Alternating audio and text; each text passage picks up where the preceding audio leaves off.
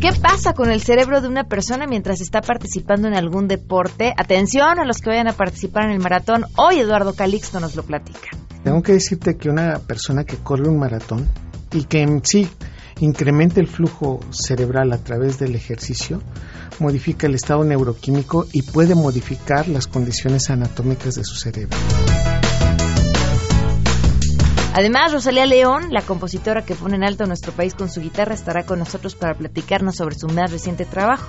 Y eh, con el asunto de, que yo parto del folclore eh, con una guitarra tan tradicional, invitar a los, a los géneros como es el jazz, como es el pop, el blues, el rock, era realmente un crecimiento importante para mí.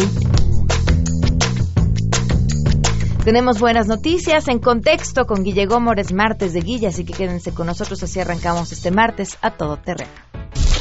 MBS Radio presenta a Pamela Cerdeira en A Todo Terreno, donde la noticia eres tú. said you follow me Muy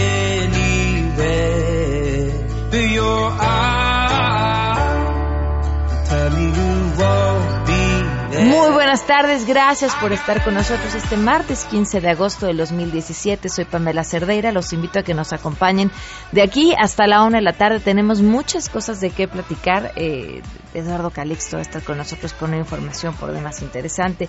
Ville Gómora para siempre ponernos en contexto en vaya estos días agitados, meses y lo que viene el próximo año será mucho más agitado que vivimos como, como país y muchas cosas más. Les digo cómo estar en contacto, el teléfono en cabina 5166-1025, el número de WhatsApp 5533329585, a todoterreno arroba mbs.com, el, el correo electrónico, Twitter y Facebook me encuentran como Pam Cerdeira.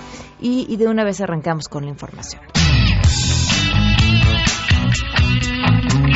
La Secretaría de la Función Pública participará en la renegociación del Tratado de Libre Comercio de América del Norte que se realizará del 16 al 20 de agosto en Washington, Estados Unidos. Lo anterior a través de un equipo técnico conformado por servidores públicos de esta dependencia, quienes van a participar en la primera ronda en las áreas de transparencia, anticorrupción y contrataciones públicas.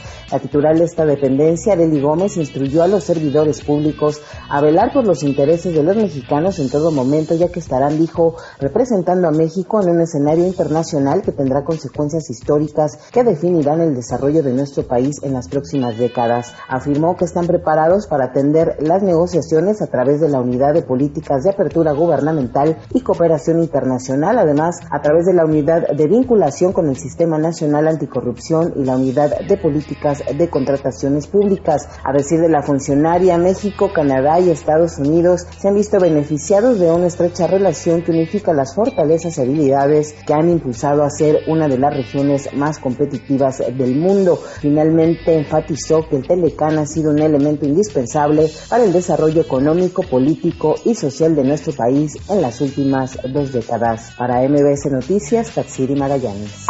Agrupaciones que trabajan contra el rezago educativo, ambiental o social se alinearon a los 17 objetivos y las 169 metas de desarrollo sostenible de la Agenda 2030 de Naciones Unidas, asumida por nuestro país en 2015 junto con otras 93 naciones. Esta agenda es un mecanismo ciudadano de exigibilidad de derechos, señalaron las agrupaciones al conformar la plataforma México 2030, que promoverá varios proyectos sobre agua y espacios públicos, ciudades humanas de aprendizaje, y movilidad sostenible, teniendo intervenciones en principio en Tabasco, Campeche, Yucatán o Ciudad de México. Así se expresó Adolfo Ayuso, director general de la Agenda 2030 para el Desarrollo Sostenible de la Presidencia de la República. Alinear el presupuesto de egresos de la Federación, tener un mapeo de todos los programas presupuestales que contribuyen de alguna manera al cumplimiento de las metas. El segundo es alinear la ley de planeación que tenemos con los principios de la sostenibilidad.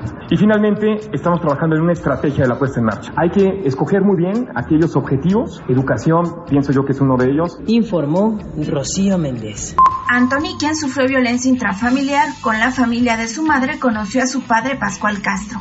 Tras el encuentro se reporta estable física y emocionalmente, pero pasará todavía un tiempo para que puedan vivir juntos. En conferencia de prensa, el DIF de la Ciudad de México informó que Anthony continuará con el programa de familia ajena de acogida con el que se pretende que se adapte a un entorno seguro y confiable. Por su parte, Pascual Castro apareció ante medios de comunicación con una gorra con el nombre de Anthony, quien dijo que va por buen camino a pesar de que la relación comenzó apenas este lunes. Escuchemos. Prácticamente lo abracé al niño, dije que lo quería. Es la primera vez que convivo con él, no no fue como yo quería estar con él porque es la primera vez. Él no conocía a físicamente, prácticamente era vía telefónica, pero el niño reaccionó bien hacia mí, ¿verdad? Y hay una esperanza porque el niño decidió volver a, a tener esa convivencia más, ¿verdad? Y yo pienso que vamos por buen camino. Pascual Castro va a tener un trabajo que le fue otorgado por el gobierno capitalino y buscará ver a su otro hijo que está en Guerrero. También van a continuar las charlas que ha sostenido hasta este momento con Anthony y estas van a ser supervisadas por personal del DIF. Comentar que Anthony es un niño de cuatro años que fue rescatado el pasado 28 de junio por personal de la delegación Gustavo Amadero tras recibir una denuncia ciudadana en la que se señalaba a los familiares del pequeño como presuntos responsables de actos crueles, maltrato y tortura contra el infante.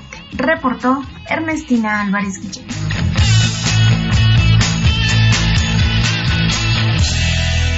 Vámonos con las buenas.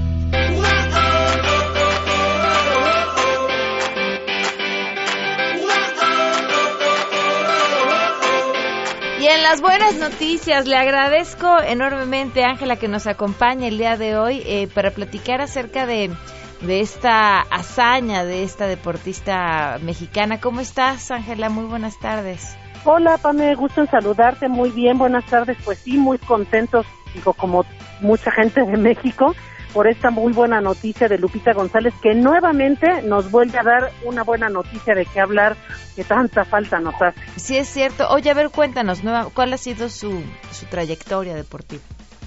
Pues mira, sí, muy breve, te comento que ella muy de inicio practicaba boxeo, se lesiona, la mandan a rehabilitarse, le dicen que tiene que caminar para fortalecerse y todo, y ahí es donde la detectan y le dicen pues que se cambie de disciplina, la invitan a cambiarse a, caminata, ella misma comenta que incluso le daba hasta pena el estilo de caminar porque si los observas mueven pues la cadera, es, la técnica, entonces ella dice pues me daba pena pero pero bueno pues me invitaron y todo y mira quién iba a pensar que ahí estaba su futuro, ella es campeona centroamericana, campeona panamericana, plata olímpica y ahora pues flamante plata mundial en, en esta en estos últimos campeonatos en Londres. ¿Nunca una mexicana había obtenido este lugar en la caminata? No, no, no, no. En caminata es la primera medallista que tenemos en mundial. Es la segunda mujer después de Ana Guevara. Ana Gabriela Guevara sí ganó tres medallas mundiales en, en pista. Hay que recordar que ella hacía 400 metros planos. Ella sí ganó tres medallas, ganó un bronce en Edmonton, un oro en París y un bronce en Helsinki, esto 2001, 2003 y 2005. Con este resultado, Lupita es la segunda mujer mexicana que consigue una medalla mundial en el atletismo y es la primera en caminata. Leía, Ángela, que para ella era una un triunfo dulce amargo, eh, o así era la palabra que, que utilizaban, porque, bueno, pues finalmente lo que quería era, era ir por el oro. Y sí, ¿eh? esa sensación se le quedó a Lupita desde los Juegos Olímpicos. Ella tuvo oportunidad de entrevistarla cuando regresó a México después de, los Juegos Olímpicos del año pasado y recordemos que ella estaba disputando el oro, iba en medio de dos chinas. Y ella dice, de verdad que uno tiene que hacer un esfuerzo sobrehumano porque yo iba caminando en medio de dos chinas y las chinas me iban codeando. Eh, evidentemente es un deporte individual, pero al final pues dos del mismo país pues hacen equipo para ganar y Lupita se quedó con esa sensación de que ella podía Ahora, conociéndola un poquito, porque ella es una chica un tanto introvertida, pues sí, su cara manifestaba esa sensación de, ay, se me fue otra vez el oro, y con una china. Lupita tenía para más, a lo mejor también por eso no se queda tan contenta. Sin lugar a dudas es un muy buen resultado que la que la mantiene, ¿no? La mantiene muy vigente en lo que es este ciclo olímpico y que demuestra que, que no fue casualidad que fuera campeona panamericana, que no fue casualidad que ganara plata en Río el año pasado. Ella está siendo muy contundente con un, un muy buen resultado, pero sí le está faltando a ella personalmente, porque así lo expresa, pues llegar en la primera posición. Entonces, por eso ya se siente como sí contenta, pero me falta ese oro. Que, que además dicen que siempre los segundos lugares son los grandes perdedores, ¿no? Porque el- el- el- nadie sonríe más que el primero y el tercer lugar. Pues mira, sí, sí se dice eso porque indudablemente uno es el que sube a lo más alto del podio, es el medallista, es el primer lugar, es el que se lleva pues a lo mejor históricamente el resultado. Pero sabes qué, también yo creo que Lupita debe de mentalizarse que es un buen resultado, que va muy bien, que ella tiene, es muy joven, ella puede echarse otro ciclo olímpico, pero con respecto a eso que comentas, Pame, mira, en ella, Ana Guevara, te voy a mencionar este ejemplo rapidísimo, Ana Guevara ganó el oro en París en el 2003. Al año siguiente, que ella llega a los Juegos Olímpicos de Atenas 2004, Ana Guevara llegaba como la máxima favorita. Ella venía de ganar en ese entonces la Golden League y tú recordarás cómo paralizaba a México, cosa que no era fútbol. Ana lo hacía. Bueno, ella llegaba como la gran favorita para Atenas 2004. No gana, se queda con la medalla de plata. Le gana Tony Williams, esta corredora de Bahamas. Y sabes que en ese entonces pasó lo que pasó ahorita con, con Usain Bolt. Tony gana el oro y todos los reflectores y las ovaciones del estadio eran para Ana, que era plata. Y, y- y retomo eso de ahorita de Usain. Justin Gatlin hizo una excelente carrera en los 100 metros, se lleva el oro y le arrebata el primer lugar a Usain, que se despedía en esto en este mundial. Gana Justin Gatlin y tristemente hasta lo abuchean, Pame. Y todos los reflectores y las pantallas del estadio y la ovación tremenda Para eran para, para Usain, que había ganado bronce. Entonces, sí, sí es cierto que el primer lugar pues es muy meritorio, nadie te lo quita. Digo, yo si fuera deportista obviamente me encantaría ganar una medalla de oro. Pero Lupita debe estar consciente que lo que ella está haciendo y lo que ella hizo en este mundial es extraordinario simplemente. Sí, sin duda. Sin duda y hay que celebrarlo y felicitarlo y por supuesto seguir de cerca, seguir de cerca su trayectoria porque nos dará seguramente muchas más buenas noticias.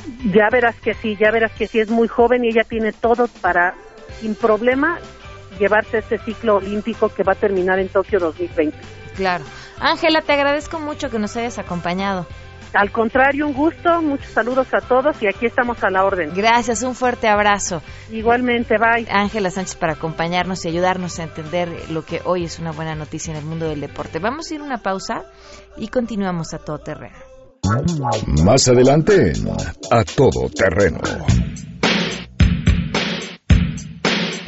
Al regreso va a estar con nosotros el gran Eduardo Calixto para platicar acerca del cerebro de un corredor, vaya, y de cualquier deportista de alto rendimiento, ya que andábamos en esto de los deportes y por supuesto a dos semanas del maratón. Tengo que decirte que una persona que corre un maratón y que en sí incrementa el flujo cerebral a través del ejercicio, modifica el estado neuroquímico y puede modificar las condiciones anatómicas de su cerebro. Queremos conocer tus historias. Comunícate al 5166-1025. Pamela Cerdeira. A Todo Terreno. Donde la noticia eres tú. Volvemos. Pamela Cerdeira está de regreso en A Todo Terreno. Únete a nuestra comunidad en facebook.com. Diagonal Pam Cerdeira. Continuamos.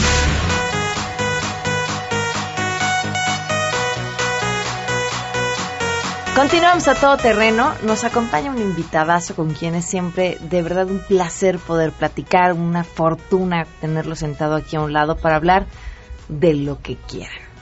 El gran Eduardo Calixto, bienvenido, ¿cómo estás? ¿Qué tal, Pam? Muy buenas tardes. Gracias es un por honor acompañarnos. y un gusto estar aquí No, contigo y con tu audiencia. El honor y el gusto es nuestro.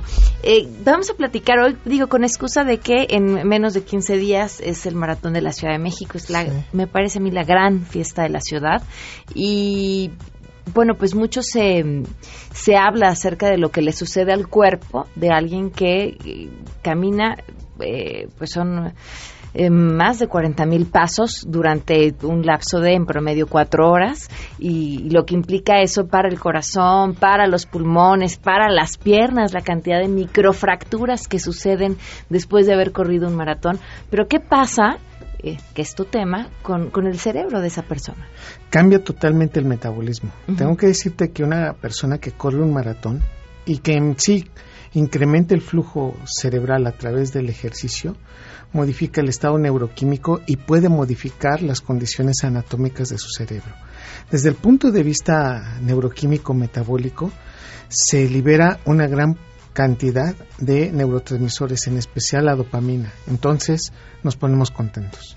Una persona que comúnmente hace esta actividad, comúnmente la busca, la utiliza y la fortalece para un estado positivo. Su actitud va a incrementar las posibilidades de que se sienta feliz y contento, lo disfruta. Incluso las personas que no hacen ejercicio o ese día no lo hicieron dicen, algo me está faltando necesito hacer esto o realmente dame la oportunidad de irme a, caminar o a correr y ya después nos ponemos a hacer otra cosa. Esas circunstancias, la dopamina se incrementa, la tasa de liberación de dopamina entonces llega a ser todavía mayor. Te voy a poner el ejemplo, querida Pam. Cuando una persona se compra unos zapatos, libera en promedio de 100 a 200 nanogramos de dopamina. Pero cuando una persona tiene sexo y logra un orgasmo, esto se va hasta 500, 600 nanogramos. Y el cerebro dice, wow, esto, esto no son unos zapatos, me gusta más repetir esto. Sin embargo, hay sustancias patológicas que nos pueden llevar a una situación que pues no es adecuado llevarlo así. La cocaína, por ejemplo, esto se va a 1200, 1800 nanogramos. Entonces el cerebro no tiene comparación de este proceso. Cuando corremos, esto se va a 300 a 500 nanogramos. Estamos hablando... Como una relación sexual. Por ejemplo. Y un orgasmo. Pero esto se mantiene por más tiempo. Y por otro lado, liberamos beta-endorfina. La beta-endorfina nos tranquiliza, nos disminuye el umbral al dolor, nos cambia el dolor de hecho, si traemos un dolorcito ahí, nos ponemos a correr y se nos quita. Traemos dolor de cabeza, nos disminuye. O tenemos una tensión muy fuerte, nos la reduce. La beta endorfina es un, digamos, una sustancia neuroquímica que se libera muy poquito, pero con ese poquito que se libera nos permite una sensación de satisfacción. Y esta es la que nos hace sentirnos adictos al correr muchas personas se quedan así viendo, ¿no? A los que están viendo, los que, bueno, qué, qué, qué, qué ganas de ir corriendo, ¿no? Eso de ir este con sus tenis y, y sentir que uno suda y, no, pues siente uno placer. La persona que lo empieza a hacer y se motiva por hacerlo, es más, se contagia este factor, es porque está liberando beta endorfina. Y entonces si nos hacemos adictos a cierto tipo de actividades. Y la beta endorfina es la que nos dice, venga, a mí me gusta incrementar mi respiración, transpirar y sentir que estoy liberando toxinas a través de este proceso. Bueno, ese simple hecho de sentir placer es directamente relacionado por la proporción de beta endorfinas. Entonces estos dos, combinar la dopamina con la beta endorfina, bueno, hace al corredor incrementar su actividad metabólica y su placer. Pero por otro lado, estamos incrementando la perfusión cerebral. El cerebro pesa en promedio, un varón pesa 3.250 gramos, en una mujer 2.35. Esto quiere decir que el cerebro pesando más en el del hombre, que eso no quiere decir que sea más inteligente, pesa más porque tiene más agua y más grasa, pero no es más inteligente el del varón. Cuando incrementamos el flujo sanguíneo, hacemos que una, un pensamiento logre mayor comunicación entre áreas cerebrales. Mm. Estamos garantizando... Por eso se te ocurren las mejores ideas cuando estás corriendo o cuando empiezas a hacer un deporte. Y te das cuenta que eres más creativo. y entonces, fluye, fluye. Y dices, caramba, esto no se me hubiera ocurrido estando descansando, bien. Ahora, hay un momento en que sí cuando estamos así viendo hacia el horizonte y dice, ay, me acordé de tal cosa, ahí se activan ciertos grupos de neuronas. De hecho, cuando fluyes por otro lado y entonces estás incluso platicando con alguien y tú eh, volteas hacia otro lado y, dices, ah, ¿qué estaría yo haciendo estuviera en este momento en Cancún? En ese momento dices, a ver, se activan, se llaman unas, unas áreas cerebrales que se llaman áreas cerebrales por default, sería la traducción al español. Y eso sucede cuando estás muy tranquilo y muy relajado. Pero estas son otras áreas cerebrales cuando vas corriendo porque efectivamente la velocidad de comunicación de áreas cerebrales se favorece. Y por lo tanto el metabolismo de cómo limpia uno el cerebro es más rápido y es por eso que es benéfico. Las personas que corren tienen una velocidad de, de interpretar estímulos, de capturar errores muchísimo más fácil que un individuo promedio Entonces, aquellos que están corriendo pueden detectar que alguien se equivocó más fácil que uno que no lo está haciendo. Y entonces eso garantiza no solamente que captures tus errores, sino que interpretes lo que estás diciendo. De otra manera, los que hacen ejercicio continuamente, estamos poniendo el ejemplo de un corredor, pero de aquellos que hacen ejercicio aeróbico y que incrementan el flujo cerebral, metabolizan más rápido, limpian los neurotransmisores de una manera muchísimo más rápida que aquellos que no lo hacen. ¿De, qué hay que limpiar los neurotransmisores? Te platico, cada vez que nosotros, por ejemplo, estamos motivados a hacer algo, la dopamina, por ejemplo, tiene una vida media promedio de 7 segundos. Entonces dice, bueno, a ver, liberé dopamina, sí. ¿Y cuánto duró esa dopamina en mi cerebro? Siete segundos. No se puede quedar ahí. Ahí está tirada. No, hay que limpiarla. Hay que quitar, se elimina, digamos, se traduce esto en un o formo más dopamina o ese metabolito lo desecho. De hecho, los deportistas se les mide a nivel renal en la orina los metabolitos de desecho de lo que han llevado. Por ejemplo, aquellos que están corriendo mucho y quieren identificar si no se están dopando, cuánta dopamina y noradrenalina están liberando.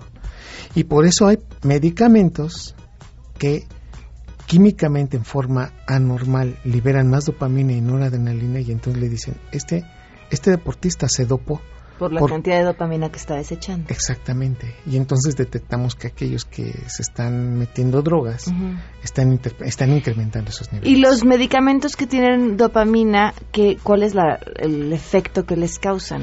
Incrementamos la actividad cardiovascular, la, capacidad de metabolizar más y el ejercicio se hace en forma más intensa. Ejemplo, un individuo que se toma, por ejemplo, un antihistamínico, pues es uno hace que puedas correr 20% más. Entonces dice, bueno, ese terminó el, maratón y se lo llevó muy bien, claro, pero cuando le hacen la medición de estos metabolitos en la orina, dicen, lo hizo en forma farmacológica. Y por lo tanto, pues ya nos hizo trampa. Por eso, aquellos que se meten algunas drogas, pues rinden más. Queremos hacerlo sin hacer eso, sí, lo podemos hacer. ¿Sabes qué incrementa 20% más la capacidad de correr? Escuchar música. ¿En serio? Entonces, aquellos que llevan sus audífonos y se ponen la música, el soundtrack de Rocky, por ejemplo, digo, estoy poniendo el más común. La, la canción que te motive. Tú incrementas tu capacidad y dices, no, no llego, ponte la música y dices, ah, y, y te das cuenta que puedes incrementar tu capacidad de actividad y entonces o haces más lagartijas o corres más fuerte y si lo logras. Y eso es un aspecto motivación. Damos una pausa, Eduardo, y regresamos para poder seguir platicando contigo. Si tienes un caso para compartir, escribe a todoterreno.mbs.com. Pamela Cerdeira es a todoterreno. En un momento continuamos. Estamos de regreso. Síguenos en Twitter, arroba Pam Cerdeira, todoterreno, donde la noticia eres tú. Continuamos.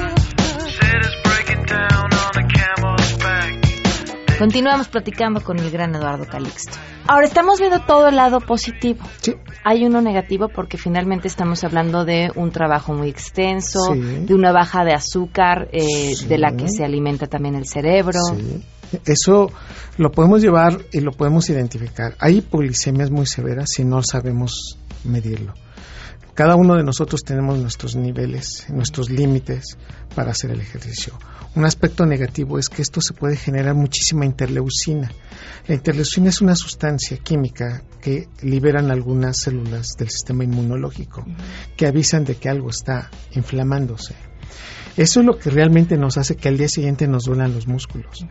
Hay un mito muy hermoso que dice que pues te duelen los músculos porque corriste y hubo ácido láctico. Y entonces dicen, ay, es que y al otro día se duelen los músculos, pero en realidad duele más por la interleucina que se liberó. No, por, el, ácido, láctico. Y entonces, ¿pero por qué pasó esto? Se produjo un incremento metabólico, el sistema inmunológico se activó, activó sistemas de que aguas estamos incrementando una actividad física que no es normal, no todos los días corremos 40 o 20 kilómetros y terminamos haciendo una gran actividad y entonces lo que se está haciendo es se está inflamando el, cuerpo. De tal manera que se están inflamando articulaciones, se están inflamando músculos, tendones, y efectivamente lo que dijiste al principio es muy cierto, se generan microfracturas que evidentemente si no se tiene cuidado, esa microfractura se puede ser una gran fractura o puede lesionar el músculo en forma muy intensa. Eso es lo que pasa con los deportistas que no hacen un buen calentamiento o que definitivamente corren más de lo que habitualmente corren. Y en consecuencia se genera tanta producción de interleucina que eso marca el dolor. Entonces al día siguiente sí nos duele y efectivamente la interleucina que está generando un proceso de activación en las terminales nerviosas y duele. Y ese es un proceso también de activación a nivel cerebral. Y ese es el otro factor. El cerebro se da cuenta que algo nos está doliendo.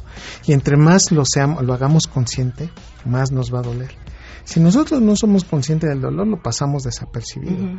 Y en la medida que vayamos quitando estímulos, el dolor va incrementando. Por eso nos duele más una muela, nos duele más un músculo, un golpe en alguna parte de nuestro cuerpo cuando ya se nos quitan muchos estímulos. Lo recomendable es llénate de estímulos, ponte a leer, ponte a caminar, ponte a hacer otras cosas para que el cerebro cambie ese proceso. Y la zona específicamente que nos hace conscientes del dolor es también no solamente la zona que interpreta el dolor, sino también hace interpretaciones, digamos, psicológicas de nuestro ambiente.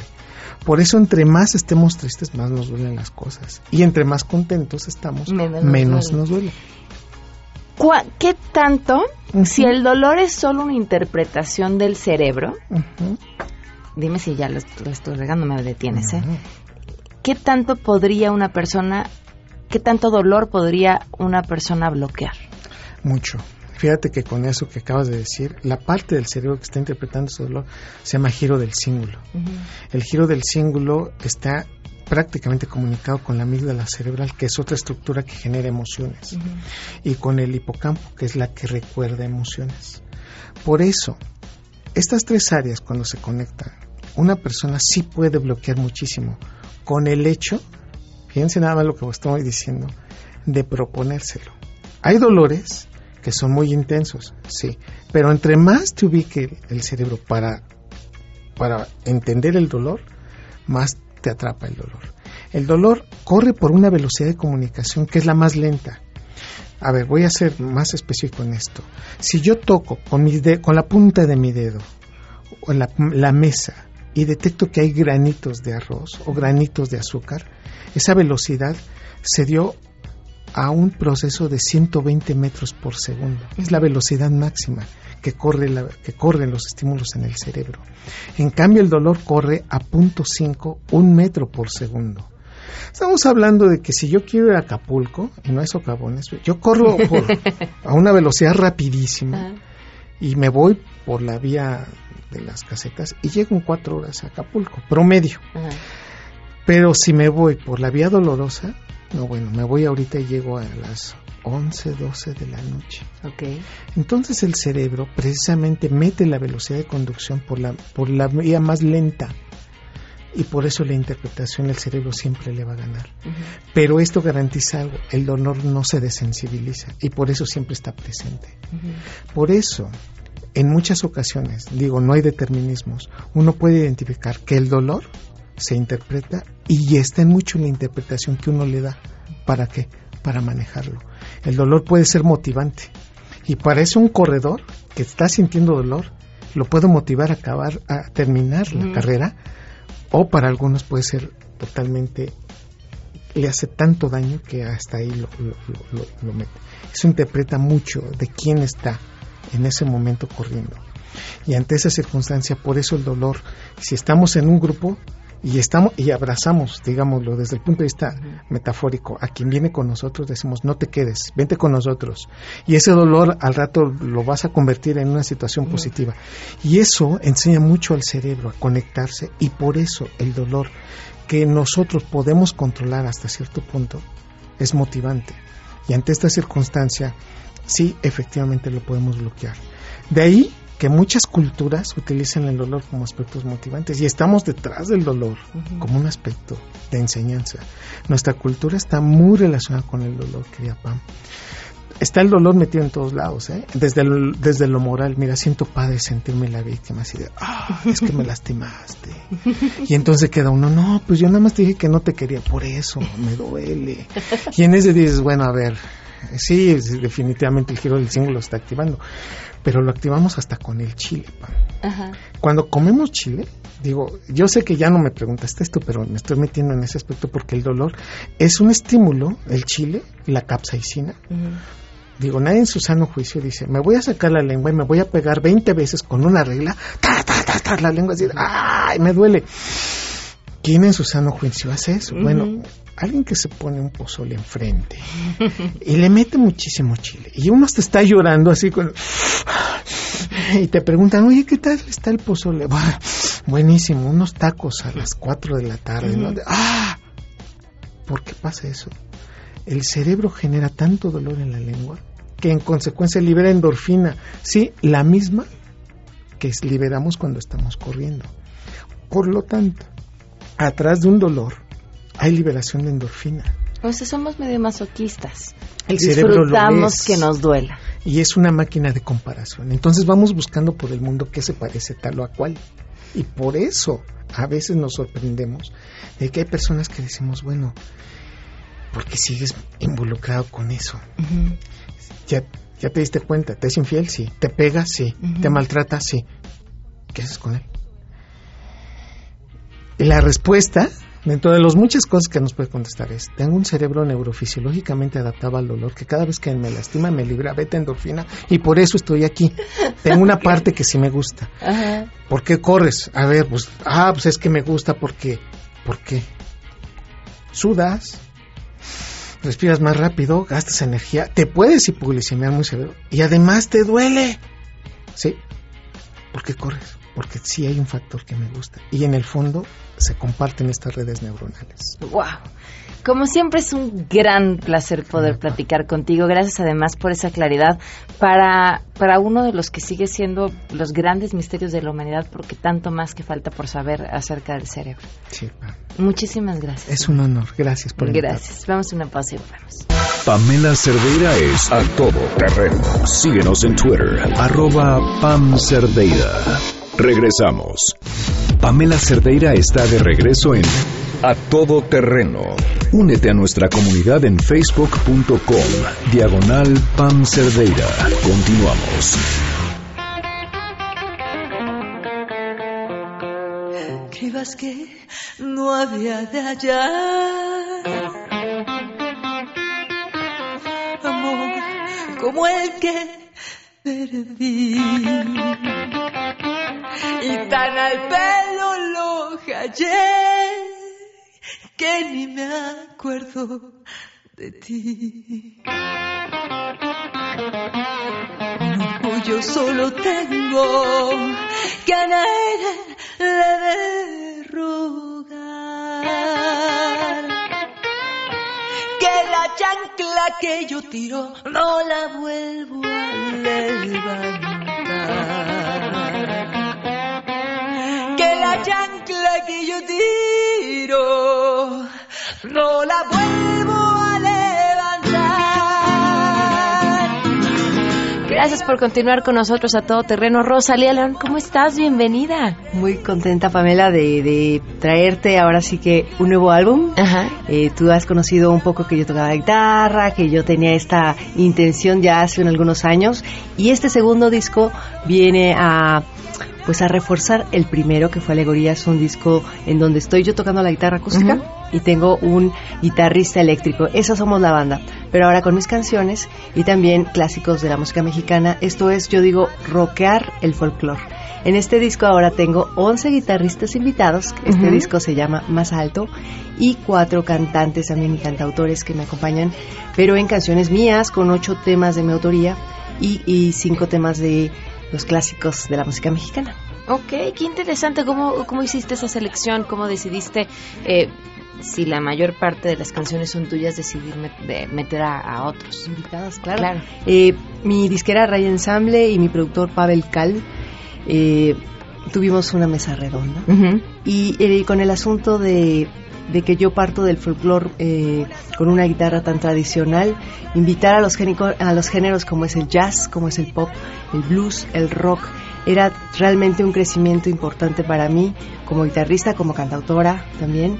Y pues ahora sí que nos la fuimos por, por tirarla bien, bien grande queríamos compartir con ellos y ellos nos fueron diciendo que sí, fue creciendo el proyecto y ahora pues realmente le pusimos de hecho más alto a este disco porque sí a mí me exige bastante y también entregamos más a la gente.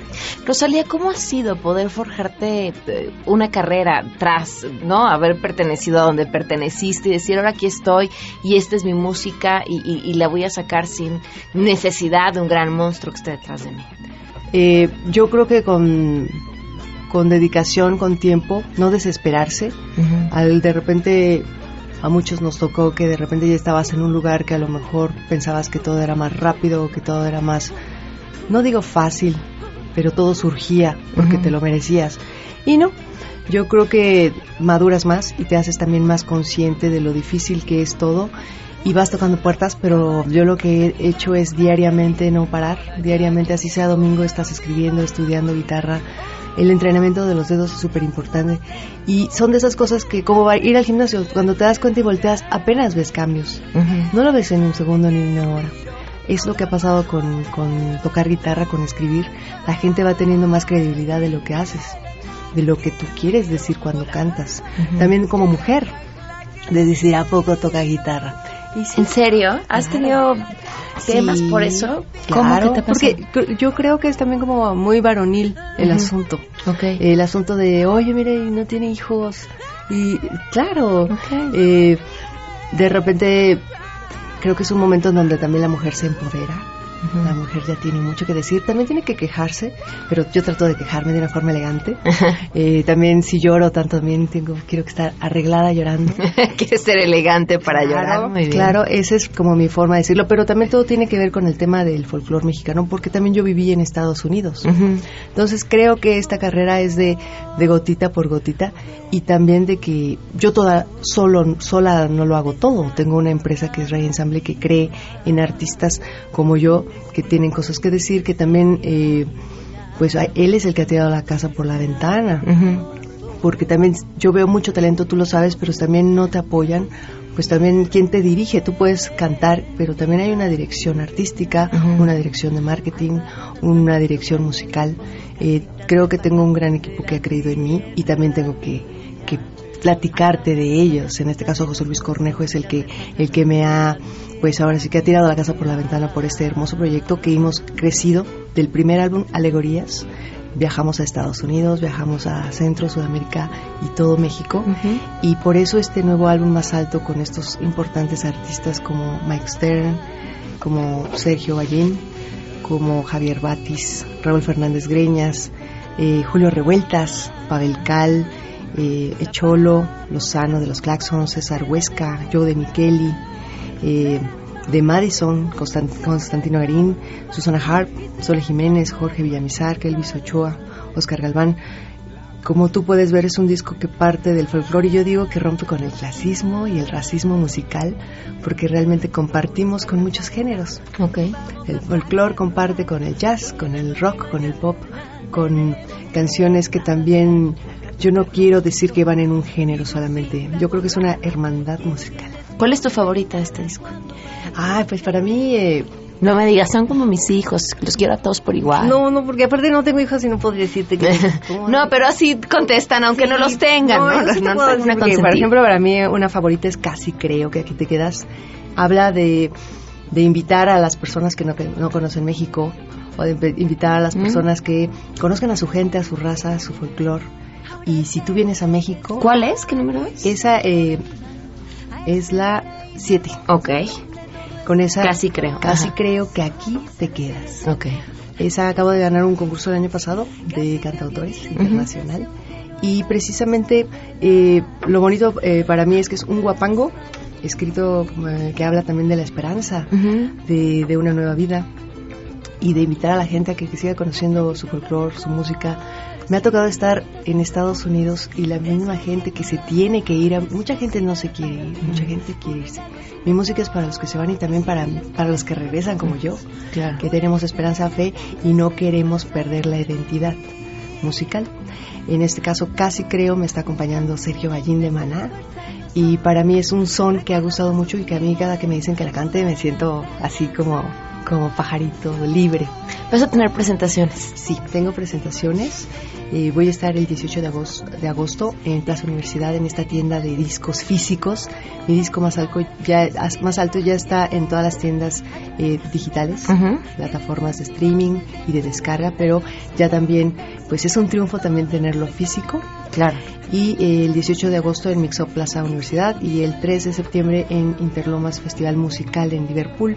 Tenemos ahí un festival con otros artistas y pues eh, quiero decirte que todavía seguimos con la poesía de tenerlo físicamente, de escribir y detallarles con mucho cariño todo, todo ese trabajo que por fin ya se puede llevar la gente y, y decir, oye, vamos creciendo, vamos llegando más alto junto con, todos los que a mí me apoyan, con todos estos super artistas y también con, la gente que hace el favor de escucharte y de, de tener tu material.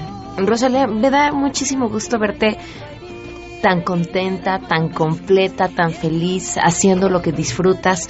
Eh, siempre detrás, por supuesto, esta historia que acompaña, creo, a los grandes, el entender que todo eh, tiene que ser fruto del, esfuerzo, del trabajo y que además estás viendo cómo está dando resultados. Muchas gracias, mucho éxito, mucha suerte con este disco. Muchas gracias, te dejo nada más mis redes sociales. Por favor, si me pueden escribir Rosalía León Oficial, rosalialeón.com y Rosalía León Bebo. Tengo un montón de cápsulas que me encantaría que las pudieran ver de los encuentros musicales con estos grandiosos eh, artistas mexicanos internacionales que también me acompañan en más alto. Muy bien, muchas gracias. Gracias, Vamos a una pausa y volvemos. del campo donde se esfuerzan los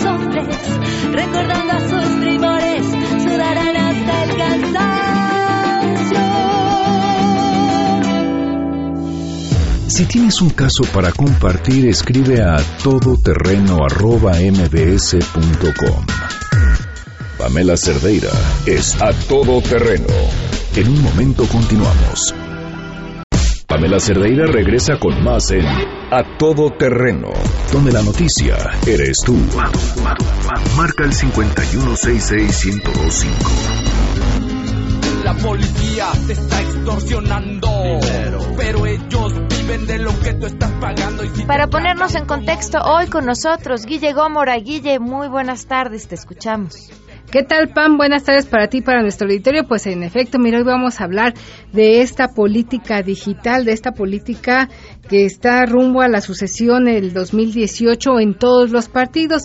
¿Y por qué digital? No creas que por la tecnología, para nada, sino por la cuestión del famoso dedito. Así como dice Andrés Manuel López Obrador, lo que diga mi dedito, así manda él en Morena.